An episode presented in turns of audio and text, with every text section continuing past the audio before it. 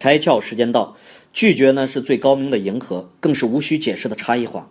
在美国啊，就有这么家餐厅，他们拒绝卖和平，哪个国家跟美国有冲突，他就卖哪个国家的美食，而且每半年就关门换地址、换菜单、换装修风格、换国家主题，跟着他混，你就能吃到不同国家的正宗美食。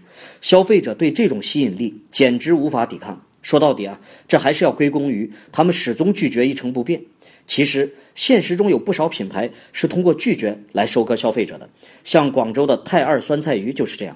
他们拒绝招待四个人以上的顾客，拒绝外卖，拒绝拼桌加位。这么做呢，虽然让一部分人反感，但也吸引了一大批好奇心旺盛的人去尝试。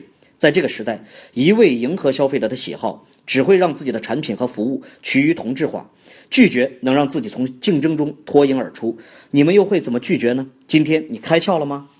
更多节目，请扫描封面二维码，关注公众号“开窍”，和更多小伙伴一起来听故事、开脑洞。